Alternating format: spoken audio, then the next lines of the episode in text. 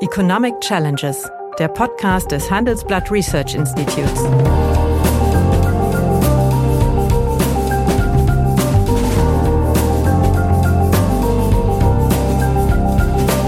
Bert Rürup, der Chefökonom des Handelsblatts, diskutiert mit Michael Hüter, dem Direktor des Instituts der deutschen Wirtschaft, wöchentlich aktuelle wirtschaftliche Herausforderungen. Für Deutschland wie für die Weltwirtschaft. Und die GDL macht das nicht über Verhandlungen oder über Kooperationsperspektiven, sondern über Konfliktstrategie. Bei Berufsgewerkschaften können immer kleine Gruppen große Macht ausüben. Es kann ja auch nicht sein, dass eine Gewerkschaft sagt, das ist unsere Forderung und wenn ihr die nicht erfüllt. Friss oder stirb. Genau, also so eine Art Eheberatung für Weselski und Herrn Seiler wäre doch vielleicht äh, auch ein Modell. Deswegen finde ich es problematisch, dass der Kanzler sich da so dezidiert aus dem Feuer nimmt. Hallo, meine Damen und Herren. Hallo, lieber Michael. Hallo, lieber Bert. Ich möchte heute mit dir über das Ärgernis der Woche diskutieren, konkret den äh, bislang längsten Streik der Gewerkschaft der Lokführer gegen die Deutsche Bundesbahn. Vielleicht zwei, drei kleine Vorbemerkungen. Äh, das Streikrecht der Gewerkschaften ist bei uns nicht im Grundgesetz verankert. Es wird aus äh, dem dort verankerten Koalitions aus der Koalitionsfreiheit abgeleitet. Und Streiks sind so lange legitim, wenn sie Ziele verfolgen, die in einem Tarifvertrag geeinigt werden können. Fakt ist im Übrigen, dass im internationalen Vergleich in Deutschland also sehr, sehr wenig gestreikt wird. Jetzt komme ich aber zum Thema. Was glaubst du, ist der entscheidende Grund äh, für den gegenwärtigen Streik der Lokführer gegen die Deutsche Bundesbahn? An den Forderungen kann es meines Erachtens eigentlich nicht liegen, da bereits 18 meines Wissens deutsche Eisenbahngesellschaften äh, diese Bedingungen akzeptiert haben.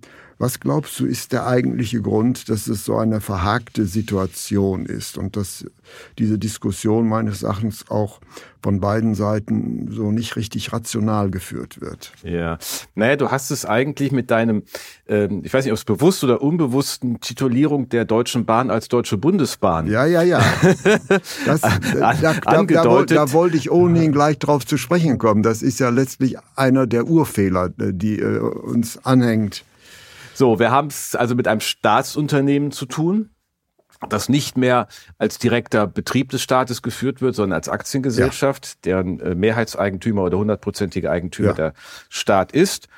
Und wir haben es zu tun mit äh, einer besonderen Konfliktlage wie bei vergleichbaren Strukturen, beispielsweise in der Luftverkehrswirtschaft oder auch in Krankenhäusern, Ärzten. wo es traditionell mehrere Gewerkschaften gab, aber bis ähm, in die äh, 2000er Jahre äh, diese kleineren Gewerkschaften als Spezialgewerkschaften, Spartengewerkschaften, mhm. hier die Lokführer, da äh, Cockpit-Vereinigung oder der Marburger Bund im Bereich der Krankenhäuser, ähm, aber keine Tariffähigkeit mhm. hatten, weil ähm, der Grundsatz der Tarifeinheit galt und in einem Konzern also nur ein Tarifvertrag, in einem Betrieb genauer mhm. gesagt, nur ein Tarifvertrag äh, gelten kann. Das ist dann sukzessive unter Druck geraten und 2010 hat das Bundesarbeitsgericht das aufgegeben. Die Tarifeinheit war nie gesetzlich geregelt, war immer Richterrecht. Mhm. So, und das hat dazu geführt, dass es eine doppelte Wettbewerbssituation gibt. Es gibt einmal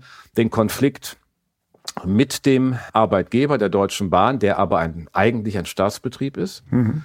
Und es gibt den Konflikt im Wettbewerb mit den Partnern, mit den anderen Gewerkschaften im Unternehmen, mit der Eisenbahnergewerkschaft. Und ähm, das ist ja sozusagen ein sehr diffiziles mhm. äh, Machtgefüge. Und das kommt hier zum Ausdruck, mal ganz abgesehen von äh, persönlichen, persönlichen Schwierigkeiten, persönlichen Animositäten und, so ja. und äh, sagen wir mal fehlender Sicht auf äh, Kooperation ja. und auf den eigentlichen Sinn von Tarifautonomie. Ja. Das ist ja, wenn man so will, ein Delegationsbereich unseres Grundgesetzes aus der staatlichen Verantwortung in die Akteure, mhm. die Tarifvertragsparteien haben bei uns über 100 Jahre, seit 1918, im 15. November 1918 mit dem Stinnes-Legien-Abkommen mhm. hinterlegt. Das setzt aber Übung und Kenntnis über diese ja. Zusammenhänge voraus. Die sind hier in dem Sinne nicht vorhanden. Das sind also zwei Dinge. Andere Anreize. Das heißt Tarifpartner und keine Tarifgegner. So. Und die Anreize sind hier einfach diffizil andere. Wie gesagt, immer abgesehen von den handelnden Persönlichkeiten oder Personen besser gesagt. Und es gibt einfach auch keine Übung. Also man kann in der Geschichte, das ist vielleicht für die Zuhörer mal ganz interessant, Zuhörerinnen und Zuhörer, eine vergleichbare, sogar größere Situation als 1918 diese Tarif Autonomie faktisch etabliert wurde, als im stilles Leginabkommen Arbeitgeberverbände und Gewerkschaften zusammenkamen und sich gegenseitig, von die Arbeitgeber, die Gewerkschaften als Verhandlungspartner akzeptierten, kam das sehr schnell unter Druck in einer Phase der Hyperinflation und man kam nicht so gut voran. Und das führte dazu, dass der Staat 1923 Zwangsschlichtungen verfügte. Mhm. Und diese Zwangsschlichtungen hatten da wiederum den völlig kontraproduktiven äh, Anreizeffekt, äh, dass dann Gewerkschaften und Arbeitgeberverbände sich gar keine Mühe gegeben haben. Die haben den Konflikt gar nicht gelöst, weil die wussten, am Ende kommt eine Zwangsschlichtung.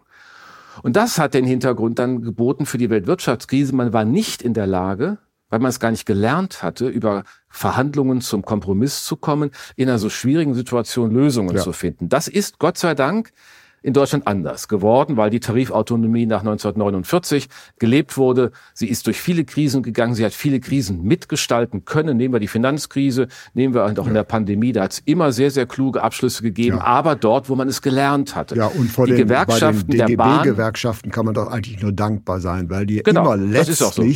äh, das ja. Beschäftigungsziel dem Einkommensziel ja. voranschalten. So. Und die GDL hat das eigentlich nie gelernt.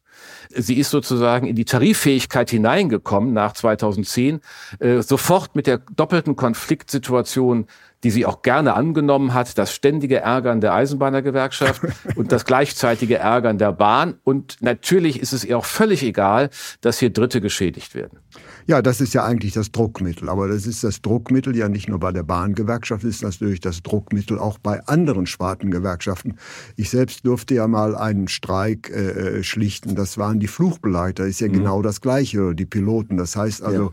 bei äh, Berufsgewerkschaften können immer kleine Gruppen große Macht ausüben. Und mhm. äh, hier geht es ja dann, also das Druckmittel ist ja bei diesen kleinen Gewerkschaften auch nicht wie bei den großen äh, Branchengewerkschaften die Schädigung des Arbeitgebers, sondern mhm. hier ist ja das Druckmittel eben die externen Effekte, ja, ja, die, Belast die Belastung der Gesellschaft. Das sind die, das sind die anderen Spielregeln. Aber die haben wir deswegen, weil der Konzentrationsprozess der DGB-Gewerkschaften doch mhm. dazu geführt hat, dass es eben jetzt neue Berufsgewerkschaften gibt, da die sich von den großen DGB-Gewerkschaften nicht mehr hinreichend äh, vertreten fühlen. Ja, und ähm, normalerweise reagiert da der Gesetzgeber auch. Wenn man die Geschichte der Tarifpolitik, der Lohnpolitik oder des Systems der Tarifverhandlungen in Deutschland sich anschaut, hat es öfters mal so Effekte gegeben, als beispielsweise in den ähm, 70er äh, und dann später, in den 80er Jahren, die IG Metall ihre Streikstrategie verändert hat, nämlich Schwerpunktstreiks statt Flächenstreiks mhm. zu organisieren, verursachte sie gar kein nicht mal nur hohen Schaden bei den betroffenen Unternehmen, sondern vor allen Dingen bei den mittelbar betroffenen äh, Unternehmen und den dort Beschäftigten. Und die erhielten dann auch Lohnersatzleistungen der Bundesanstalt für Arbeit, wie sie damals hieß. Und das hat der Gesetzgeber dann schließlich geändert. Er hat gesagt, das kann nicht sein. Diese indirekte äh, Unterstützung von Streiks ähm, schaffen wir ab die Bundesanstalt ist hier zur Neutralität. Mhm. Also war das so eine Antwort darauf, dass man ähm, Dritte schädigt, dadurch Druck zusätzlich mhm. aufbaut. Der Gesetzgeber hat reagiert, die kriegen dann halt keine Lohnersatzleistung, mhm. hat sich diese Schwerpunktstreikstrategie dann auch wieder relativiert. Hier haben wir die Situation Daseinsvorsorge. Ja. Und das ist ja der besonders herausragende Teil im Augenblick. Ich meine, wir reden alle naslangbert ja. über kritische Infrastrukturen kritisch, das heißt ja auch mhm. mittlerweile kritisch, nicht? Also die kritische Infrastruktur in allen Bereichen, ähm, die äh, gesichert werden muss. Äh, wir tun alles, um äh, mhm. Cybersicherheit mhm. herzustellen. Mm, wir tun alles, um die Systeme zu stabilisieren. Und hier haben wir eine kritische Infrastruktur, die in der gegebenen gesamtwirtschaftlichen Lage, wo wir ja eine unglaubliche Fragilität der ganzen Logistiksysteme ja. haben. Jetzt, wenn die Houthis die da unten ja, ja, bekämpft, äh, Straße von Hormuz, nicht wahr? Das hat Effekte hier. Automobilhersteller müssen Stillstand äh, in der Produktion verordnen. Wir haben Probleme in den Überseehäfen Rotterdam, in Hamburg und anderen. Wir haben Probleme im größten Binnenhafen in der Europas in Duisburg, die Container stapeln sich so und dann kommt die doch nicht mal weg weil die hm. Bahn auch noch schreit. Ja, so, und diesen Infrastrukturteil, der macht die Sache natürlich, gebracht genau den Punkt, den du ansprichst, ja. man schädigt Dritte. Und die Frage ist, wie kann man den eindämmen? Moment, aber da können wir gleich drauf zu sprechen. Mhm. Aber die Höhe der Forderung, ja, die kann es doch eigentlich nicht sein, sonst hätten ja, wie gesagt, meines Wissens 18 andere Beförderungsgesellschaften, die ja mit der Bahn teilweise auch mhm. konkurrieren,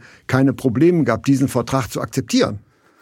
Naja, ob der, der, der äh, textgleiche Vertrag ist, ist ja mal die eine ja. Geschichte, aber es ist so, dass wir ja. äh, da, wo die GDL die Mächtigkeit hat, das heißt, in, das sind ähm, 18 Betriebe ja. derzeit äh, im Bereich der Deutschen Bahn, ähm, nicht nur der dort, Deutschen Bahn, es gibt ja auch andere. Nicht? Ja, aber Bahn, der Streik bezieht sich ja im Augenblick, ja, ja, es, ist ja eine Bahn. Verhandlung mit der Deutschen Bahn. Ja. Und da ist sie in 18 Betrieben, hat sie die Mächtigkeit.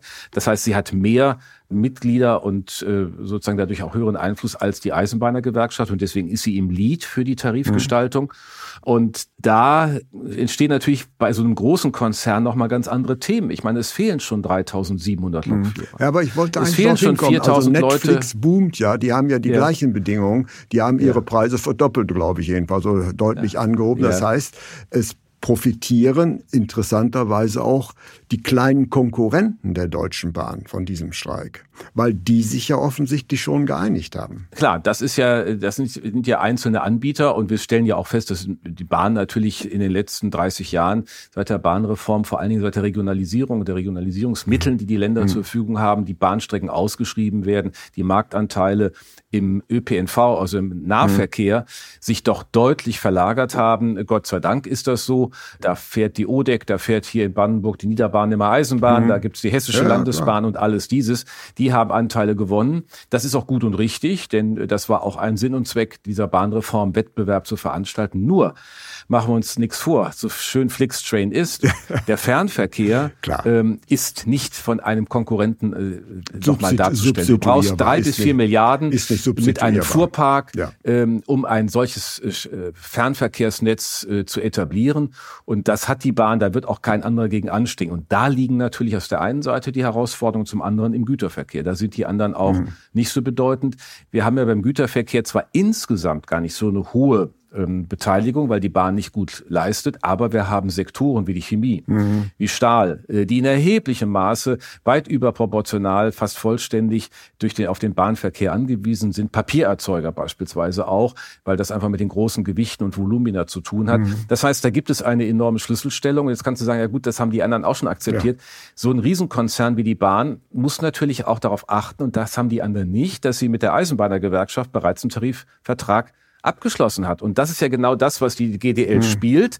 Das, was ja. ich eingangs sagte. Sie guckt, dass sie immer noch mal irgendwo besser wird. Ja. Sie will Mitglieder gewinnen. Sie will die mächtigere werden. Und insofern macht sie das nicht über Verhandlungen oder über Kooperationsperspektiven, sondern über Konfliktstrategie. Und diese Konfliktstrategie fahren die so, dass sie ja noch nicht mal zur Verhandlung an den Tisch kommen. Ich meine, die erste Verhandlung ist nach zwei Stunden dadurch zu kommen, dass Herr Weselski gegangen ist. Ja. Ich meine, so geht's natürlich auch nicht. Also man muss auch schon erwarten, dass man nicht gleich den Beleidigten spielt, sich gleich aufregt, sondern es ist Gespräch notwendig. Gut, das, das ist, ist natürlich richtig, aber äh, wenn wir mal auf die Bahn schauen, also so eine Lichtgestalten, oder sagen wir nicht falsches Wort, also so eine brillante Führung äh, gibt es ja dort auch nicht. Also ich gehe sogar so weit, mhm. äh, die Bahn, sagen wir, sie ist bestimmt äh, verhandlungsfähig, aber sie ist nicht verhandlungswillig. Ist es dann nicht langsam Aufgabe des Kapitaleigners, da ein Wort mitzureden? Naja, das ist die Frage, wie weit in einer Aktiengesellschaft der Aufsichtsrat Eigner hier ja. die Vorgaben machen kann. Das Aktienrecht greift trotzdem. Das heißt, mhm. der Aufsichtsrat, äh, wie der Name es sagt, ja. übt Aufsicht und gibt Rat. Ja. Ja. Er ist nicht das Managementorgan. Das heißt, Nein, das laufende Management. Aber er, aber er greift in Notfällen ein. Naja, hier haben wir natürlich die Sondersituation, dass der Staat auch der Eigenkapitalgeber ist und in besonderer Weise auch Eigenkapital immer wieder zuführt, weil er ein 100 Prozent Anteil ist. Andere äh, Kapitalgeber Gibt's Sie werden nicht. nicht hinzugenommen. Der Börsengang ist äh, gescheitert äh, vor über für fast 15 Jahren. Grandios, grandios. So. Es war doch die Medon-Idee. Genau, ja. ja. es war nicht nur die Medon, es war auch die Aufgabe, der Auftrag der Politik. Das, ja, ja. das muss man der Fairness halber sagen. Ja, aber dass, das war ähm, natürlich eine Widerspiegelung des Zeitgeistes. Das müssen ja. wir deutlich sagen. Ja. Da war die große Privatisierungswelle, da ist man eben auf den amerikanischen Neoliberalismus äh, geschwenkt, diese, die, diese Richtung. Ja, auch den angelsächsischen, da gab es ja in Großbritannien auch solche Bahnreformen, weil die Grundidee halte ich weiterhin aber in einem Punkt für richtig, die Trennung von Netz und Betrieb. Das ist äh, richtig, da können wir drüber reden. Aber hier muss man sagen, ist die Gegen gegenwärtige Konstruktion äh, der äh, Bahn ist ein Echo einer vergangenen, also ökonomischen mhm. Philosophie. So. Aber deine Frage war, was kann der Eigner tun? Ne, natürlich kann er da auch äh, kommunikativ mitreden, trotzdem ja. gilt das Aktienrecht. Er kann ja. auch keine Anweisungen in der Form erteilen. Nein. Er kann aber darauf hinweisen, ähm, dass er als politische Instanz, jetzt unabhängig als Eigner, wie auch damals bei äh, der eben genannten veränderten Streikstrategie der IG Metall, mhm. ein Interesse daran hat, dass die Schädigung Dritter nicht zunimmt Überhand oder nicht nimmt. in dem Maße geführt wird. Da gibt es Diskussionen beispielsweise über eine obligatorische Schlichtung, also keine staatliche mhm. Zwangsschlichtung, sondern mhm. obligatorische Schlichtung, die voranzustellen ist, über längere Ankündigungszeiten, auch die Frage, wie man Notdienste sicherstellt, mhm. weil es ist eine kritische Infrastruktur, gerade im Bereich der Produktionsketten in der Chemie beispielsweise.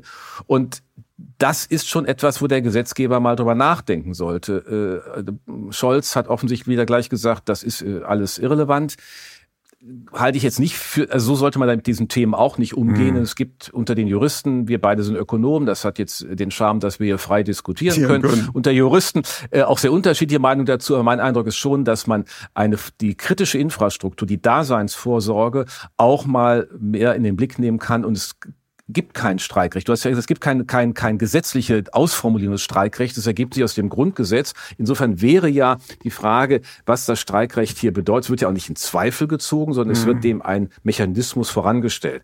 Das kann dazu beitragen, dass man erstmal übt, dass man besser mhm. versteht, was Sozialpartnerschaft ist. Denn Bert, den Punkt sollten wir auch nicht aus dem Auge verlieren.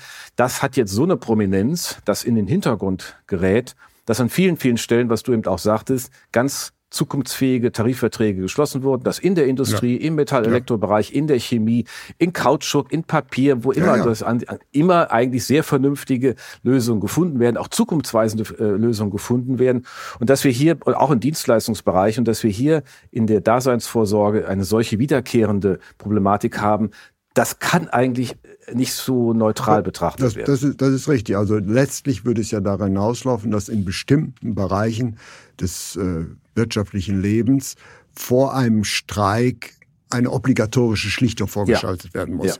Das ist eine alte Idee, wird von den Gewerkschaften mutmaßlich abgelehnt. Aber wenn man diese Idee verfolgt, kann sich die natürlich nicht nur auf die Bahn beschränken. Dann müssen es natürlich auch die anderen Bereiche umfassen, äh, beispielsweise die Müllabfuhr und, und, und, wo wir genau diese gleichen Probleme haben. Ja, also dort, wo wir kritische Infrastruktur haben, das müsste man vielleicht auch den Mut haben äh, zu definieren. Das ja. muss ohnehin Politik ja mal tun, weil wir unter ja anderen Gesichtspunkten das auch diskutieren. Dann kann man fragen, was, welche Rolle hat das in Krankenhäusern, wenn Marburger Bund und äh, Verdi auf der anderen Seite, wenn im Bereich ähm, der Luftfahrt, Cockpit, Flugbegleiter und so weiter, Bodenpersonal unterschiedlich streiken. Alternative äh, wäre, sie zu Beamten zu machen. Genau, deswegen hatten wir auch so lange die Bahn als eine Staatsbahn Richtig, war. Genau Dieses Problem nicht. Ob das jetzt eine Lösung rückwärts ist, Bert, da habe ich Weiß, mal ganz gut, große okay, Fragezeichen. Okay. Du weißt, dass ja auch mit der Verbeamtung sich ja. eine nicht systematische Abbildung der Altersvorsorge verbindet. Ja, also ja. insofern sollten wir den Weg nicht gehen, um es deutlich zu sagen. Aber der Punkt ist natürlich sichtbar und deswegen haben wir das ja auch früher in der Form nicht gehabt. Das muss man mhm. auch sagen. Na gut, aber wie, wie kommen wir denn jetzt kommen wir aus, aus, aus dem Dilemma raus? Auf der einen Seite haben wir äh, Wieselski, der noch bis Ende des Jahres in Amt, Amt und, und mhm. Würden ist und einen, einen äh, guten Abgang sich verschaffen will. Auf der anderen Seite äh, eine, eine äh, deutsche Bahn, die, sagen wir mal, Zusagen, die von kleineren Bahngesellschaften schon gegeben wird, kategorisch ablehnt. Mhm. Ja. Tja, naja, also ich glaube, es ist einmal fängt es mit dem Gespräch an. Ich hatte es eben schon gesagt. Also solange man nicht auf gegenseitige Vorschläge mit einem Gespräch erstmal antwortet und sondern gleich in den Konflikt geht. Und vor allen Dingen, das muss man der Bahngewerkschaft, die hier große Verantwortung trägt für diese Eskalation, auch sagen, dass die GDL im Grunde auf ein Angebot, die, die, ich meine, der riecht sich immer gleich auf, hat immer einen hochroten Kopf. Das ist ja theatralisch mittlerweile gut gekonnt von dem Herrn Weselski, aber das überzeugt dann wirklich auch nicht mehr so viele, denn im Kern muss man darüber sprechen, es wird so nicht gelöst werden. Es kann ja auch nicht sein, dass eine Gewerkschaft sagt, das ist unsere Forderung und wenn ihr die nicht erfüllt, frisst oder stirbt. Es gibt nur 0-1, nicht? Ja. Und das ist natürlich nicht die Logik von Sozialpartnerschaft. Man muss aber auch der Bahn sagen, dass sie mal ein Auge drauf werfen müsste, wie man über vertrauensbildende Maßnahmen im Laufe von Tarifverträgen anders ins auch. Gespräch kommt, wie man das anders zusammenführt. Offensichtlich das ist ja mein Punkt, sind beide Seiten nicht so geübt ähm, mhm. in dem, was Sozialpartnerschaft darstellt. In, in Kompromissen Und auszudieren. Diese, das heißt, das, das, das, haben beide Parteien verlernt. Es gibt immer Friss oder Stirb auf beiden Seiten eigentlich. Und das ist eigentlich für so eine strategische Infrastruktur ja, ich sage nicht tödlich, aber ungemein problematisch, gerade in der gegenwärtigen Situation, mhm. äh, wo die äh, deutsche Wirtschaft ohnehin am äh, Wackeln ist in wei weiten Bereichen. Ja, und dann ja. kommt noch also dieses Desaster hinzu. Äh, ja, und äh, aber da gibt's keine äh, kurzfristige Lösung raus, wenn äh, beide Nein, Seiten ver verhakt Lösung. sind. Äh, ja. Staatskommissar gibt's nicht mehr. Nein, ich meine, und was so normal, was wir eben angesprochen haben mit der obligatorischen Schlichtung und mit längeren Ankündigungsfristen für Streiks, damit Anpassungen möglich sind und Notdiensten. Ja. Dass das, das will ich nochmal sagen, von Scholz so kategorisch abgelehnt ja. wird, macht ja auch deutlich, wie inkonsistent seine Position ist. Ansonsten ist die SPD äh, und jedenfalls die Minister dieser Partei in den Regierungen immer sehr gern bereit, Tarifstärkungsgesetze, Tarifautonomie-Stärkungsgesetze ja. zu erlassen. Nicht? So wurde der äh, das äh, eingegriffen, äh, beispielsweise bei der Tarifpflicht und äh, bei öffentlichen mhm. Verträgen. Man will das stärken. Also da macht man gesetzliche mhm. Vorgaben, damit die Tarifhoheit oder damit die, die Tarifautonomie gestärkt werden kann. Denn wir haben natürlich, das müssen wir auch einfach sehen, einen deutlichen Verfall der Tarifbindung. Es ist ja nicht so, dass wir eine Tarifbindung haben wie 1990, sondern mhm. das ist in erheblichem Maße rückläufig. Die Tarifbindung liegt heute in äh, Westdeutschland bei 60 Prozent. Sie lag 1990 bei 80 Prozent. Mhm. In Ostdeutschland ist sie von 73 auf 46 Prozent gegangen. Und der Organisationsgrad der Gewerkschaften ist von 27 Prozent auf 17,5 zurückgegangen. Das darf man ja auch nicht steigt aber wieder. Die ja, aber nicht auf, auf 27 Prozent. Ja. Und auch sehr unterschiedlich. Ist es ja auch wünschenswert, dass beide Seiten eine starke Organisationskraft haben, damit das funktioniert, damit die sozusagen die Organisationsfähigkeit mhm.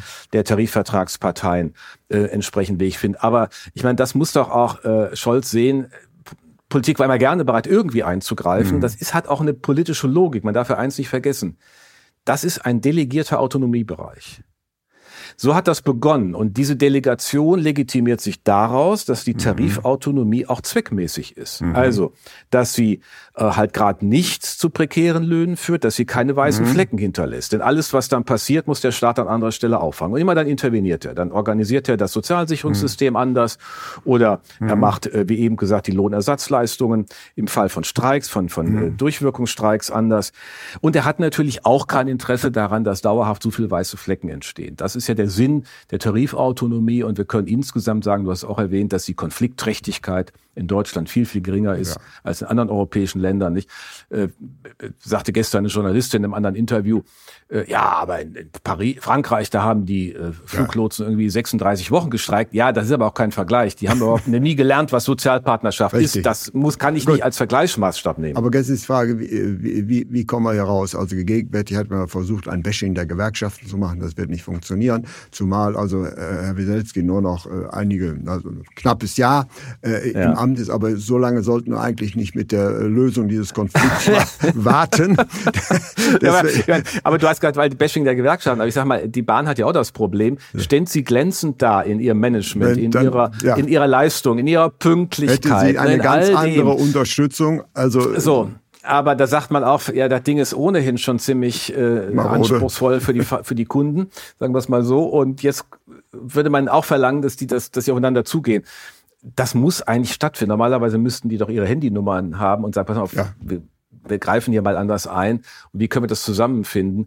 Was ein bisschen schade ist, dass man von Anfang an von Seiten der Gewerkschaften auch einen Mediator abgelehnt hat. Das ist ja manchmal hilfreich. Das ist mhm. ja äh, nicht, es gibt Eheberatung, es gibt ja. Beratung in Unternehmen, wenn es nicht klappt, äh, da macht man das Coaching. Das wäre die weiche Form der vorgeschalteten. Äh, genau, ja. genau. Also so eine Art Eheberatung für Weselski und Herrn Seiler wäre doch vielleicht äh, auch ein Modell, das man jetzt mal andienen könnte, wenn beide ehrlich mit dem Problem umgehen. Ja, aber äh, wir haben den Streik äh, äh, bis nächste Woche noch vor uns und das, ja. das äh, wird die, äh, die werden meines Erachtens in der Öffentlichkeit immer noch unterschätzt, die Folgen dieses, äh, die, ja, natürlich. Die, die, dieses Streiks.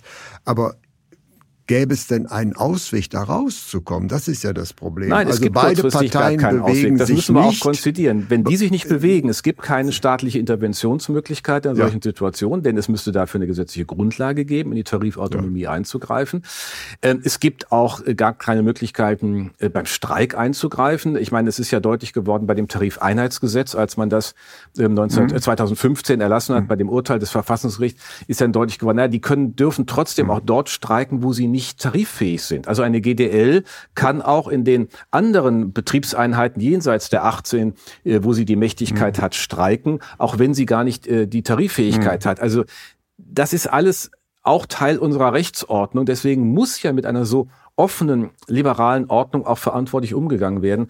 Und das kann nur auf der Ebene der beiden Akteure geschehen. Ich hoffe, dass der, der volkswirtschaftliche Schaden, den man ja immer ex post nicht tatsächlich rechnen kann, weil man die andere Situation ja. nicht gehabt Kennt, hat, wenn es ja. funkt, wenn man den Streik nicht gehabt hätte. Aber was wir sagen können, ist, dass das doch Richtung eine Milliarde geht. Und das ist ja kein Pappenstiel in einer mhm. Zeit, du hast es erwähnt, wo wir im letzten Jahr mit minus 0,3 geschrumpft sind, wo wir mit 0,2 Unterhang in dieses Jahr kommen, wo alles dafür spricht, dass das erste Quartal 2024 auch nochmal eine Schrumpfung mhm. äh, bringt. So, in solchen Situationen, die ohnehin fragilen mhm. Logistiksystemen, ohne Rücksicht auf das Gesamtsystem, da kann man sagen, was interessiert uns das? Naja, äh, irgendwann nimmt dann auch das Goodwill ab. Und ähm, das Problem ist, wir haben es hier mit so einer wichtigen Infrastruktur zu, auch mit Blick auf die mhm. Mobilitätswende. Das ist ja, ist ja, nicht, ist ja nicht alles äh, äh nur mhm. beliebig, ob die Leute Bahn fahren, sondern ja. oh, jetzt fahren sie halt Auto, da, die Lastwagen fahren wir. Das ist ja nicht das, was wir wollen. Ja, aber letztlich die Ultima Ratio, die bleibt, ist, dass von der Regierung es ein Nudging gibt, ein, ein Schubsen gibt. Ja, äh, meine ich ja, Eheberatung. Ja, das ist ja meines Erachtens der einzige Ausweg und deswegen ja. finde ich es problematisch, dass der Kanzler sich da so dezidiert äh, ja. aus, äh, aus dem Feuer nimmt. Und hier glaube ich, könnte er punkten, wenn er aktiv sich an der Lösung dieses Konfliktes ja. beteiligen würde. Und das kann man eigentlich der Regierung beraten, nämlich sie ist der Eigner der Bahn. Sie ist der Eigner der Bahn. Sie hat damit auch eine besondere Verantwortung. Ja. Und ähm, der Kanzler bei einer solchen Dimension des Streiks ja. ist da auch gefordert. Also er könnte jedenfalls den Eheberater spielen. Das ist eine gute Botschaft. Vielen herzlichen Dank. Ich danke dir, Bert. Ja, meine Damen und Herren, wenn Ihnen die Gespräche, die wir führen über ökonomische Themen, gefallen, dann habe ich da noch ein neues Angebot für Sie, was Sie interessieren könnte. Nämlich mehr Aktuelle Wirtschaftsinformationen finden Sie unter handelsblatt.com slash global und natürlich in den einschlägigen Hinweisen in meinem wöchentlichen Newsletter der Chefökonom. Liebe Hörerinnen und Hörer, wenn Sie Lob, Kritik oder Themenwünsche haben, dann schreiben Sie uns doch gerne oder schicken Sie uns eine Sprachnachricht an chefökonom@handelsblatt-research.com. Die Adresse finden Sie auch in der Folgenbeschreibung.